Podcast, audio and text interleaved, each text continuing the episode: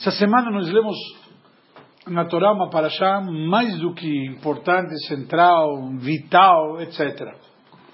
Paraxá Beit Hanan, onde encontramos, talvez, podemos dizer, pérolas incríveis da Torá,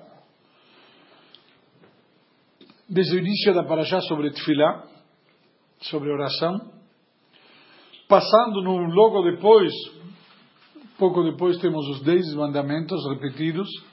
Nós já falamos que a Torá repete no livro de Devarim grande parte dos assuntos, com certas diferenças e nuances. Encontramos também o Shema Israel.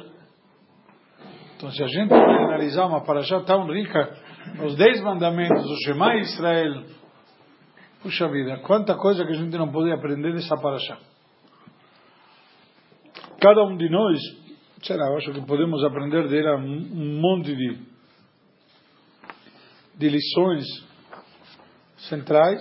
Há, novamente a cidade de refúgio, estava antes. E, obviamente, a entrada na terra de Israel, como Deus nos dá a terra, etc. Mas vamos começar com, pelo início, logo o início da Parashá, chama Vaet Hanan. Vaet Hanan significa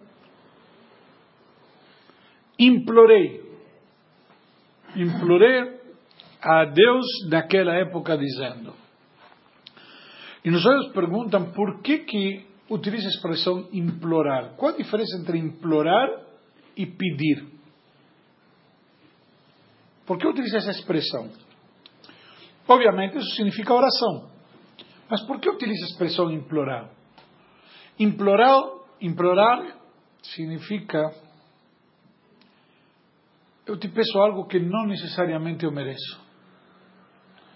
Nas linguagens do nosso céu se chama matnat hinam, um presente gratuito. Ou seja, um presente pelo qual não mereci, não aconteceu nada. Eu te peço melhor presente. Por quê? A troco de quê? Dizem por quê? Dizem os tzadikim, quando pedem a Deus, eles pedem de Deus o quê? Uma dádiva. Deus, eu te peço, eu faço tal coisa em troca. O que, que a gente pode fazer para Deus, entre aspas, para compensar? E aqui a lição, primeiro, o que, que, o que, que significa simplesmente implorar?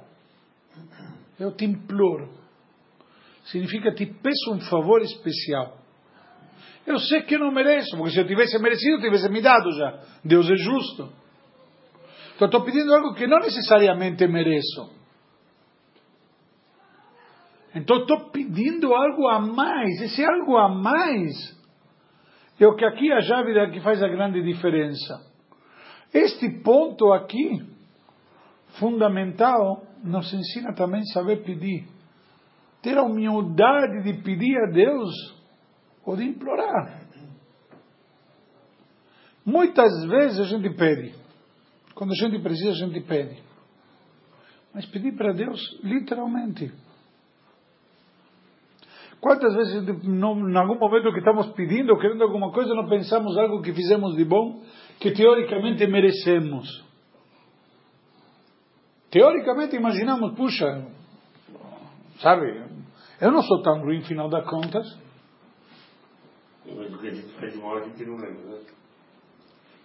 É que na hora você, quando pede, você pede mérito do que você faz de bom, não que faz de mal. Óbvio. Não é que não lembramos. É que na hora de pedir, você tenta resgatar o quê? Em mérito do que estou pedindo. O que de alguma forma me, me tornaria merecedor. É simples. Quando você quer pedir um favor para alguém, eventualmente você não pede um favor. O que você pede? Oh, lembra aquele favor que eu te fiz? Sei lá, você de alguma maneira está querendo uma retribuição, algo que que te dê mérito, que talvez a pessoa não possa te dizer que não. Então é simples. A gente pede para Deus, devemos saber que tem que pedir. Por quê? A Kadosh Baruch ele simplesmente dá para nós o que ele dá porque ele quer dar, não porque a gente merece.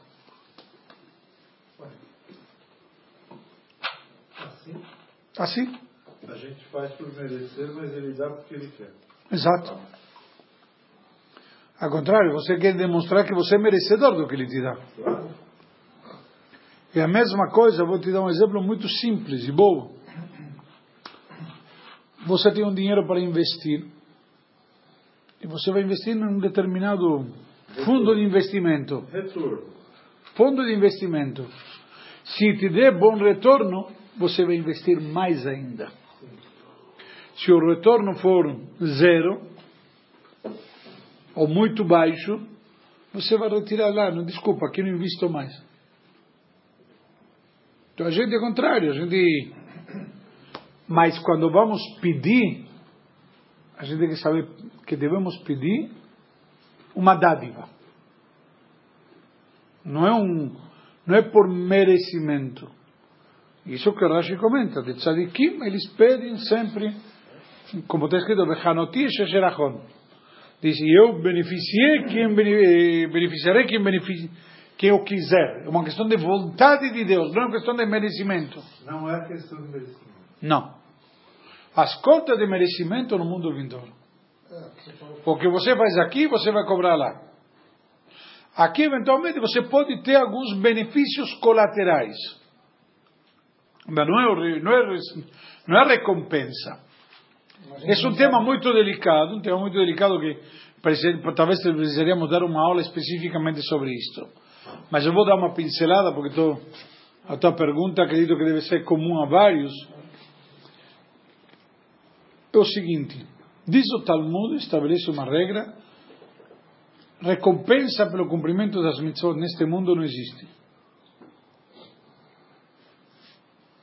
A recompensa no mundo vindouro. Você fez uma mitzvah. Como Deus vai te recompensar? Que proporção tem? Vai te dar mais um pacote de batata? Vai te dar mais um carro? Como você paga uma moeda com outra? Nós comentamos semana passada que está escrito na profecia sobre a recompensa, que semana passada tínhamos lido, que Deus, se vocês não vão andar no caminho de Deus, então vocês vão passar com a guerra, e se vocês se comportarem direito, vai ter, eh, vai ter comida e bebida. Que, que recompensa é? Ou seja, você faz algo espiritual e a recompensa é algo físico e material. São moedas, que, desculpa, são moedas que não são proporcionais.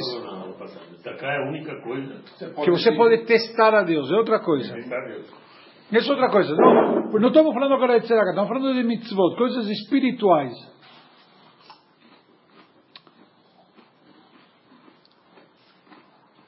E Que é educação. tem coisas que não. Não filim, tudo isso. Hã? Coisas são laria, filim. Qualquer coisa espiritual. Eu vou te fazer uma pergunta.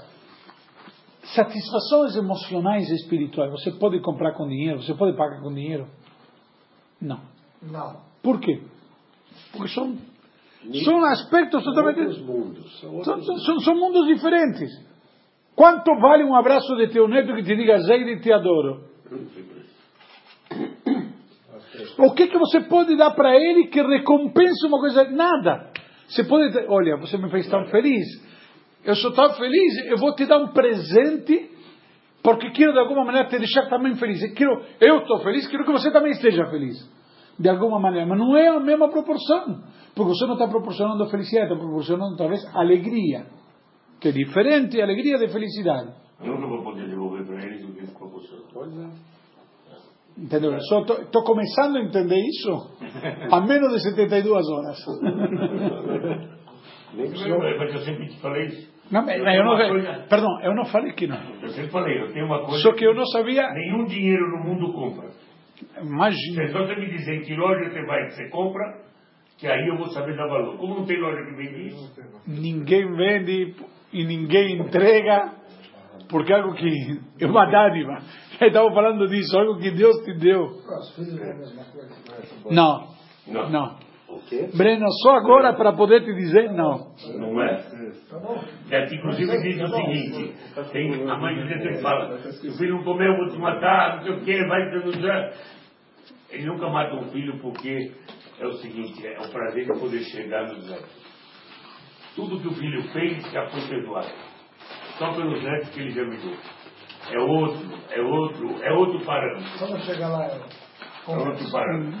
Filho da dor de cabeça. Nunca consegui entender. É outro parâmetro. Rabino, voltando um pouquinho, Hashem, vamos. só nesse mesmo tema, a, a- a expressão implorar e não pedir, ela leva uma dose de desespero ou não? Talvez. Talvez. Implorar. Talvez. É suplicar, Supli- Qual a diferença? Estamos procurando aqui sinônimos de algo que você está pedindo algo sem você eventual- eventualmente merecer. Por que te digo isto? Ou talvez. Porque o implorar é pedir a troco de algo que não mereço, como suplicar, etc. Rashi, aqui a tradução em português está como eu pedir, mas não é eu pedir, não é pedir. E mais ainda, eu vou, eu vou explicar mais um pouco. E o, o tema anterior basicamente ficou entendido, certo? Eu estava me, me estendendo num tema, você me puxou de volta para o nosso tema. Se para quem ficou, não ficou claro aquele assunto da recompensa das mitzvot e tudo mais, depois eu, fora do shiur explico. Voltando. Tem outro comentário que diz que a palavra Vaet Hanan tem o valor numérico de 515.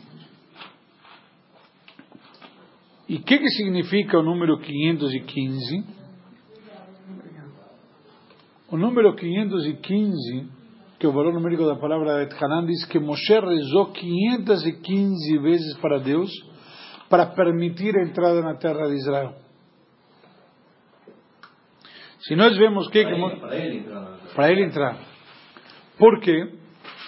Porque Moshe pensou, talvez agora Deus, finalmente já chegamos na beirada do rio Jordão, talvez Deus agora vai, vai me deixar. Moshe está querendo entrar na terra de Israel. Deus tinha decretado que ele não iria entrar na terra de Israel. Não é brincadeira isso. Como fica aqui a situação?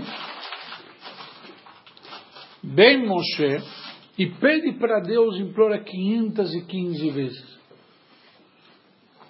E o que, que ele diz? Eu disse para Hashem, Hashem Elohim atachilot alerot, diz, Deus Todo-Poderoso, aquele que é misericordioso no julgamento, o Senhor começou a demonstrar sua grandeza, sua mão forte seu servo, com nossa vitória sobre Sihon e Og, que vimos na parashá da semana passada.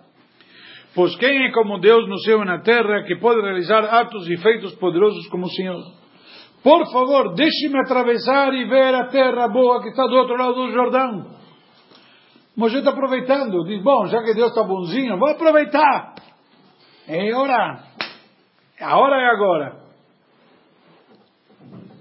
Então Moshe simplesmente pede para Deus, ele quer eh, passar para a terra de Israel, e Hashem simplesmente fala que não.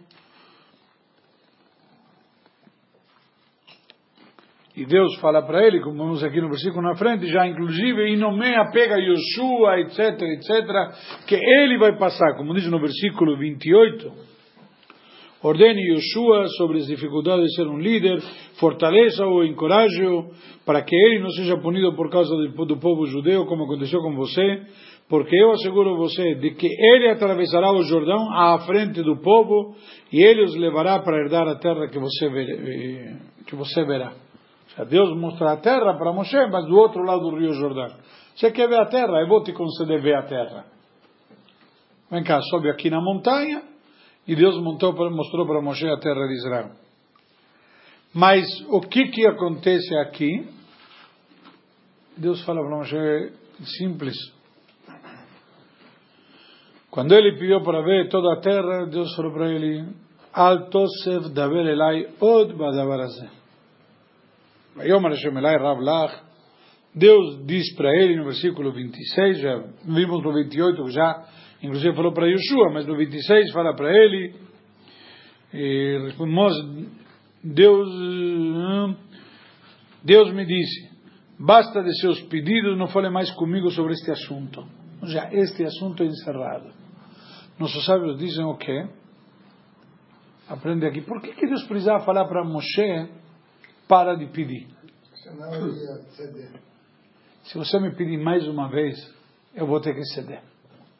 Já até 515 vezes, Em quanto tempo? 40 anos, 40 anos? menos de 40 anos. Desde que foram os espiões no início, até que estamos aqui do outro lado do Rio Jordão, prestes a entrar na terra de Entrou Israel. porque bateu na água, é isso. É, porque bateu na pedra. Pedra, é isso. Aí Deus de- falou para ele que não, não poderia entrar na terra de Israel. Mas durante todo o tempo Moshe pediu que queria entrar, que queria entrar, que queria entrar. Chegou uma hora, por isso que dizem que o valor numérico de 515, que essas são a quantidade de vezes que ele rezou. Por isso também a explicação que utiliza a palavra Beit Hanan, implorou. Por que implorou? Porque foi a quantidade de vezes que ele pediu a Deus. E Deus falou assunto encerrado. Pedia muito. Por que, que Deus tinha que falar para Moshe não pedir mais?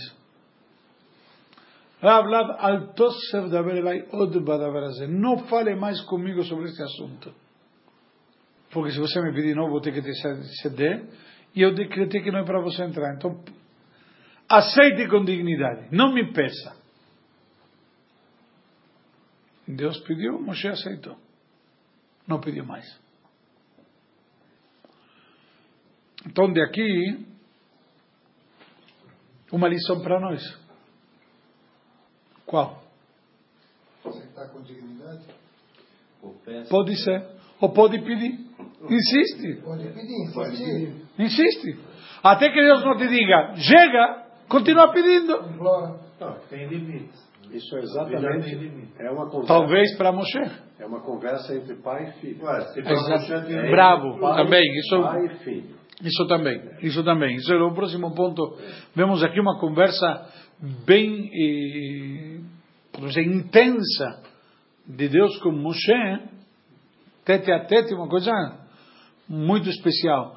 E dizem que daqui aprendemos também como deve ser nossa conversa com Deus. Também assim.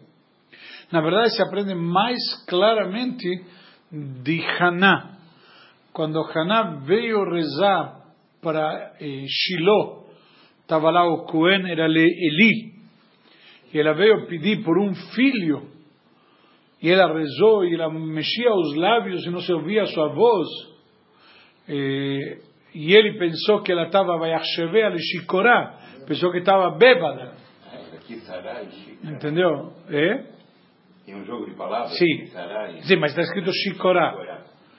Então, simplesmente daqui aprendemos que a gente tem que falar com Deus. Eh, e depois, como recompensa dessa oração dela, nasceu o profeta Samuel, que foi quem ungiu o rei Saul e o rei Davi. Ok? Eh, mas voltando ao nosso assunto, a questão de pedir, a gente vemos que Moshe pediu 515 vezes. Então muitas vezes a gente ouve as pessoas dizendo, Rabino, mas já pedi, já rezei. Não vamos entrar na qualidade da reza, do pedido. Mas também, às vezes, na insistência. Por quê? Às vezes você tem que pedir com insistência para demonstrar que realmente você quer isto. É, uma criança te faz perguntas ou te pede algo, você ignora. Quando você vê que ele quer mesmo e tudo, ah, tudo bem, vai. Às vezes é uma questão talvez de, de, de, de, insistir mesmo para demonstrar que eu quero mesmo. Às vezes não é o momento, então Deus me diz que não agora, mas por que não depois? O fato que Moshe rezou e pediu 515 vezes, a melhor prova que nós também devemos insistir e pedir 515 vezes. Pelo menos. E depois da resposta de Hashem, ele não teve nenhuma angústia por não ter sido aceito. Eu acho que ele ele estava pedindo, mas ele soube aceitar com dignidade, não necessariamente angústia, Entendi. dignidade. Angústia, a palavra complicada neste caso, mas eu diria que neste caso talvez a angústia seria ligada com frustração. Ou tristeza. E por que eu digo com frustração? Porque a frustração é proporcional à expectativa. Mas na hora que Deus falou, não vou te atender, acabou com a expectativa, acabou com a frustração. E não, e não precisava de explicação. Porque, Eu já decidi, eu já decidi. Aqui na verdade fala, não, mas me explica por que não. Que diferença faz? Mas aí eu, eu- justamente o que eu ia perguntar, Rabino, não é, assim, é isso um pouco diferente. Por que será, né? Por que será que realmente Deus não quis que ele Não entrasse na que ele, que ele entrasse na terra de Israel? Essa coisa. Talvez, Porque tem a coisa lá da bater na pedra, mas tem que ter alguma coisa muito mais profunda. Tal- eu posso te dar algumas respostas porque eventualmente me vem na cabeça, que, que eu estudei muitas vezes. Mas é claro, quando você tem um ato, esse ato tem uma consequência. E Moshe teve um ato e teve uma consequência. Qual foi esse ato? Bateu na pedra em vez de falar com ela. Deus falou para falar com a pedra E não bateu. e não bater nela. E Moshe foi e bateu. Tem explicações profundas de por que tudo isto não quero entrar agora, porque esse é tema de outra paraxá, senão a gente se desvia demais. Mas o conceito claro é, Que ele não obedeceu. Que Deus... ponto. Querido, não é brincadeira. vai ter explicação do não. Acabou. Maneira. Não, estamos aqui brincando. Ah, mas eu quero entender. Petulância. Quero entender. Você é um ser humano quer entender a Deus?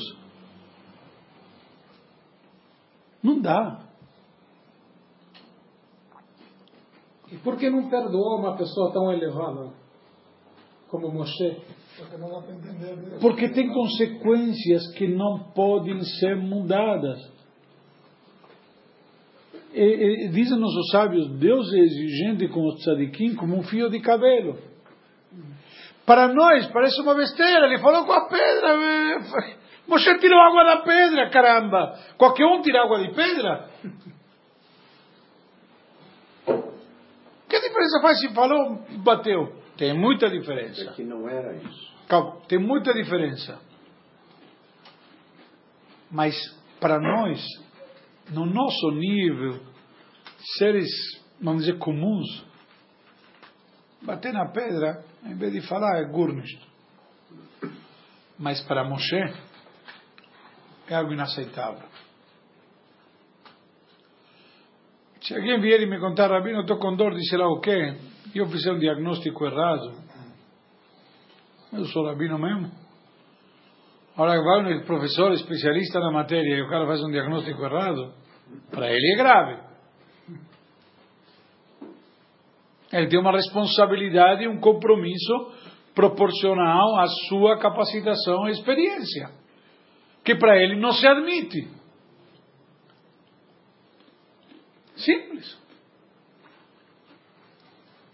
Se a gente vai analisar que que ela é proporcional realmente à justiça divina, é, não adianta, a gente não consegue entender. Tá bom, não consigo entender, é bravo. E eu fico feliz de não conseguir entender. Assim. Se eu conseguisse entender, alguma coisa está muito errada.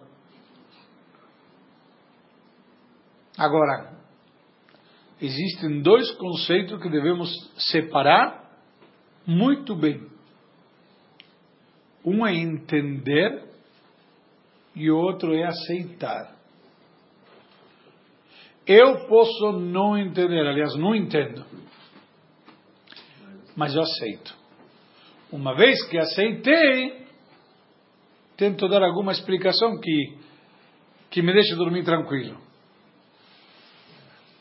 Ou, no final das contas, o fato simplesmente de que Deus, Ele sabe o que Ele faz.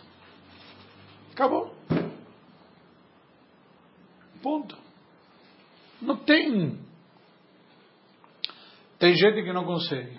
Eu ainda não sei porque um avião voa. Desculpe, sincera honestidade. mas consigo dormir sem entender por que um avião voa. Porque de repente sento numa máquina que pesa não sei quantas toneladas e leva dentro não sei quantas toneladas mais, de repente ele consegue voar, levantar voo, voar, pousar e de repente saio lá, estou no outro canto do mundo. Entrei de um lado, saio do mesmo lado e outro lugar. Como que isso funciona? Que não, que voa, que tem um impulso, que o ar que passa na turbina e as asas. Para mim, tudo. Eu não entendo. Nem eu. Mas eu aceito. Mas eu aceito. Compro a passagem e de repente, quando saio do outro lado, falo até em outro idioma. É um fato. E o lugar é diferente e tudo. E existe algo diferente entre aceitar e entender. Eu tenho que saber aceitar. Apesar de não conseguir entender. Esse conceito de autoanulação seria isso? Não, conceito de. Não é autoanulação. Perante, perante Hashem. Não. Não é autoanulação. Entender que eu tenho um limite. Não estou me anulando. Eu estou, ao contrário, estou me consolidando como um ser limitado. Quer beber? Sim. Tem um copo? Sim. Coloca tudo que está dentro aqui no copo. Não cabe. Por que não cabe? Porque aqui tem mais do que um copo. E qual o problema? O limite. Limite, lógico. O copo tem um limite. Imagina que isto é ilimitado, então. Sim. Sim. É Deus. Deus é ilimitado. Você quer colocar na nossa cabeça que é limitada? Nossa cabeça que é um copo de, de café comparado com Deus. Porque você tem aqui nessa garrafa de refrigerante e não te entra no copo. Imagina que ele colocar Deus dentro. Mas que ele coloca uma alma ilimitada dentro de um corpo limitado, A alma. ele consegue A alma. colocar, Entendeu? E ó. Você anulou o copo? Não. Não. É só aceitar a limitação dele. Eu me coloco na mesma situação. Eu sou um copo, estou tentando captar, tentando de alguma maneira receber aquilo lá. A gente sabe que a gente não tem condição de receber toda a sabedoria dele. Não é sabedoria, é entender. A palavra entender tem um sinônimo em português que. A palavra entender em português tem um sinônimo que se chama compreender. Compreender, etimologicamente, de compreender. Compreende, abrange. Quando você compreende uma ideia, você abrange a ideia intelectualmente racionalmente. Mas ele fez a gente limitado, ok? E, então a gente comete pecados. Ele devia aceitar. Ele comete pecado, a gente comete pecado não por ser limitado. O cão também é limitado e não comete pecado. Não tem raciocínio. Tem, eu acho que tem. Eu, não sei.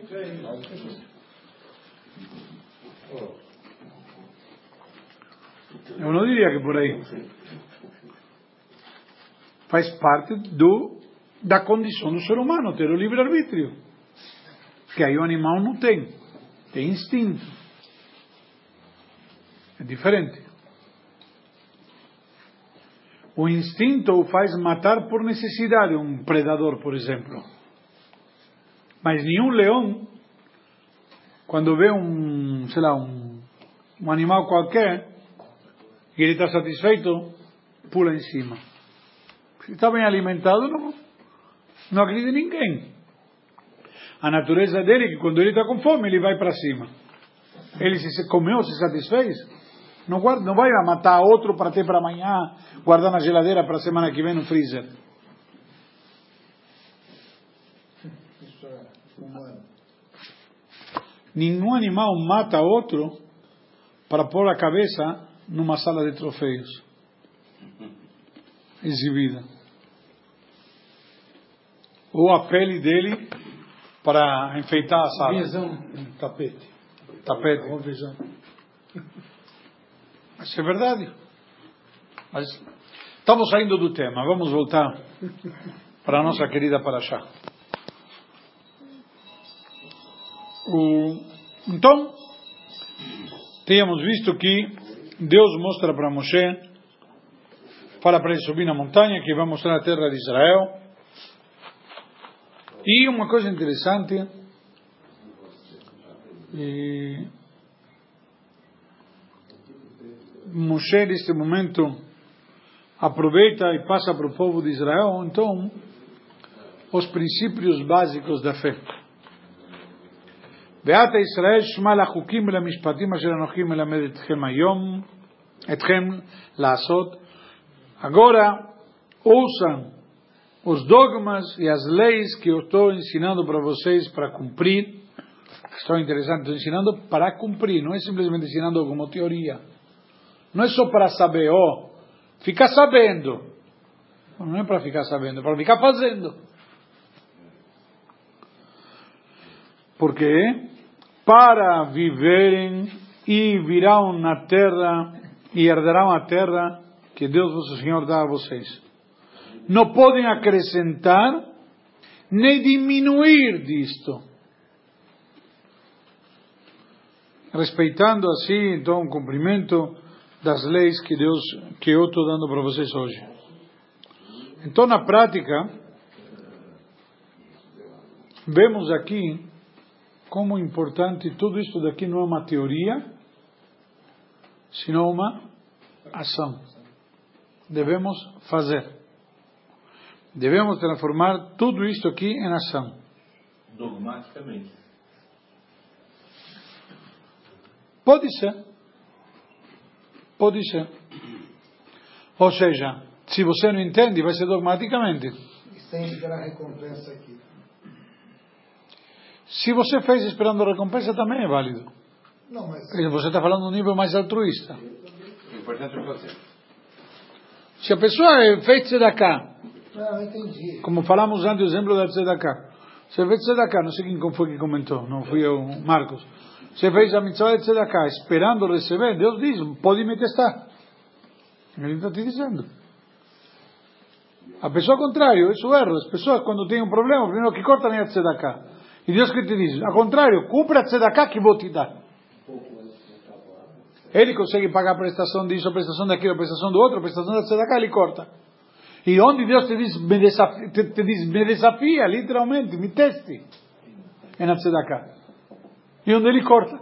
Na crise, a primeira tzedakah banida. Não tem que chegar na crise, antes de chegar na crise, já corta a não tem cartório. É só ter que imobiliar o apartamento e ele já corta tudo da cá. Não precisa mobiliar. Já está mobiliado, precisa trocar. Trocar alguma coisa. Não, é uma realidade. É verdade. É? É verdade. E as pessoas ouvem de um shiur atrás de outro, que o Rabino fala sobre isso. sobre. Oh, caramba. Tá bom, Rabino, lamentavelmente eu não estou podendo. Não estou podendo. Alguém da família parou de viajar? Não. Alguém parou de fazer cirurgia estética ou trocar de carro, sei lá o quê. Coisas fúteis, que podemos viver sem isso. Parece cirurgia estética. Não parece cirurgia de, de como chama, de saúde. Não estamos falando de Deus no livro de saúde. Coisas que podem, podemos viver sem isso. A, mim, a nível, tem algumas pessoas que têm que fazer cirurgia estética, porque senão, cada vez que se olha no espelho, coitados entram em depressão. então é uma questão de saúde. Mas, como linha geral, ok? Não estou falando de ninguém, de nada em particular, o conceito. Ok? E termina o trecho com um versículo importante, o versículo 4 do capítulo 4. Veatem madeveikim bashem Elokechem, haim kulechem ayom. E vocês Estão colados. que estão eh, ligados a Deus, vosso Senhor, estão todos vivos hoje. Ou seja, a Torá nos dá uma dica. Quando você está vivo, quando você está ligado com Deus. E aqui vou aproveitar e esclarecer é um conceito importante. O que significa estar vivo? Tem uma frase interessante. Eu me lembro, eu estudei muitos anos atrás, ouvi, gostei, gravei.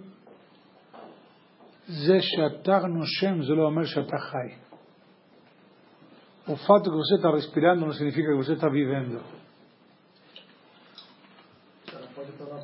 Que, que significa ser vivo?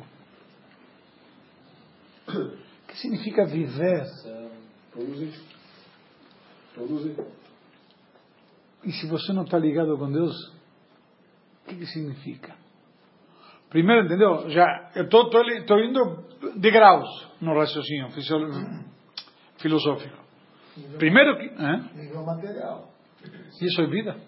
Pois é, para muita gente é. Precisa de. Para muita gente é. Para muita gente é. Eu concordo. Só que chega no momento que percebe que. Precisa de ânimo. E aí já é too late. É tarde. É só o tempo. Precisa de ânimo. Quando ele tinha con- condições, ele não aproveitou. Ele pensou que contava eram os bens. Por isso tem aquela famosa parábola que diz que tinha um cidadão que estava um problema, tinha ir no julgamento, no tribunal. E ele estava desesperado, precisava de alguém que vai depor para ele. Foi para um amigo, falou: Olha, você pode vir comigo no tribunal? Tenho preciso de. Estou sendo acusado de algo muito grave. O que o amigo falou?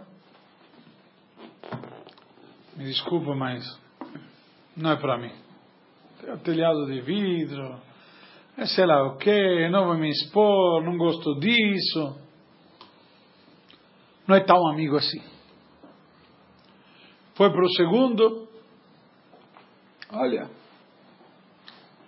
se você quiser, te acompanho. Mas só vou até a porta. Entrar não.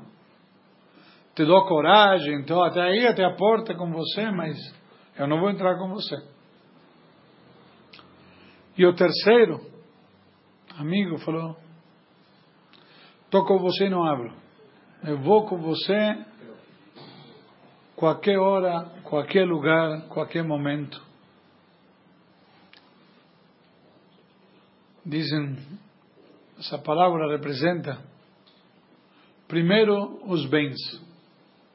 Quando a gente chega que vai se apresentar no tribunal celestial, lá em cima, depois de 120 anos que temos que nos apresentar, todos esses bens, todas essas coisas, diz, sabe o que? Eu não vou. Eu não vou me apresentar, vai sozinho.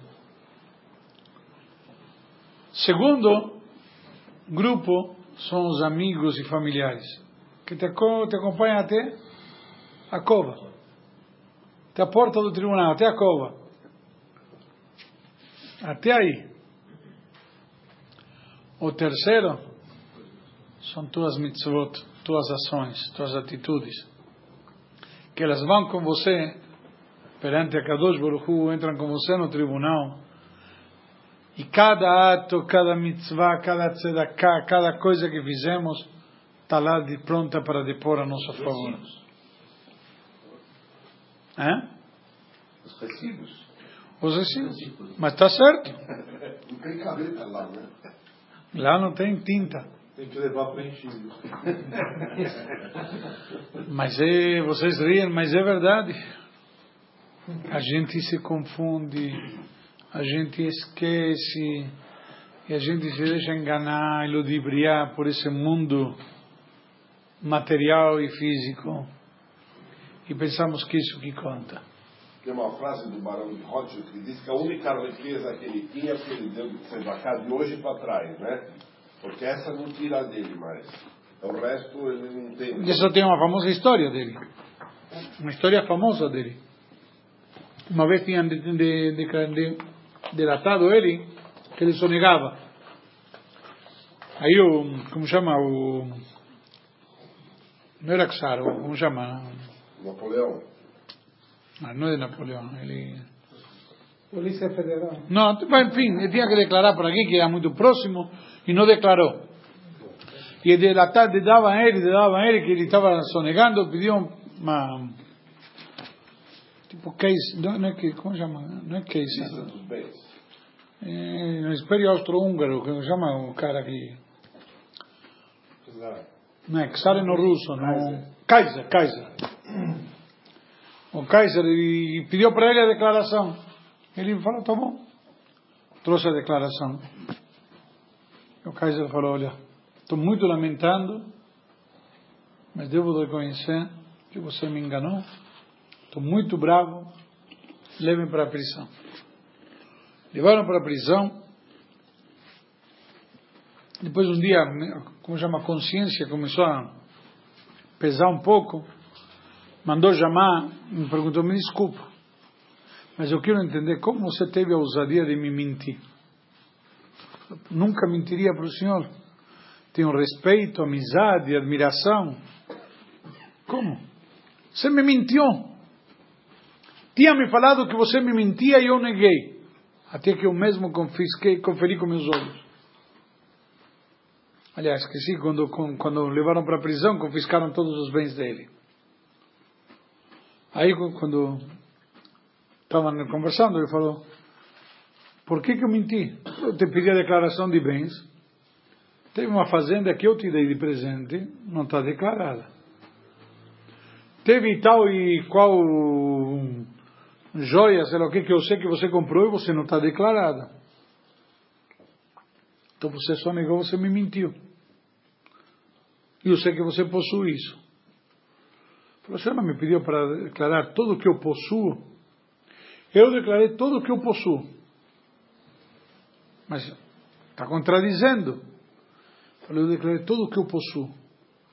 O que eu possuo de verdade é aquilo que ninguém pode me tirar, é aquilo que eu dei, aquilo que eu já fiz, que realizei. Mas como? Eu te dei o resto. O Senhor me deu, mas o Senhor também me tirou. Isso prova que não me pertence. Está comigo emprestado. Da mesma maneira que o Senhor me deu, o Senhor me tirou. Mas aquilo que eu já fiz, aquilo que eu já dei, isso daqui está registrado lá em cima e ninguém tira de mim. E foi o que a ele se referia. Voltando ao nosso assunto, quando nós estamos ligados com Deus, aí estamos vivos. Se não estamos ligados com Deus, que vida é? Quando está ligado com Deus, Deus é a fonte de vida. É a base da nossa vida. Se você não está ligado com Deus, é que nem um aparelho que você desligou da tomada, ele ainda continua funcionando um pouquinho, não? Já, já, alguém já reparou isso? Só que ele ainda não percebeu, é uma questão de tempo. Você pega o celular que está com pouca bateria e liga na tomada. Vai funcionar, não? Tira da tomada, vai continuar funcionando um tempinho, até que vai, vai esgotar. Isso que às vezes acontece conosco. Deus nos deu uma bateria, se a gente não fica ligado na tomada com Ele, o que, que acontece depois? Estamos perdidos. Que vida é essa? Vamos parar por aqui.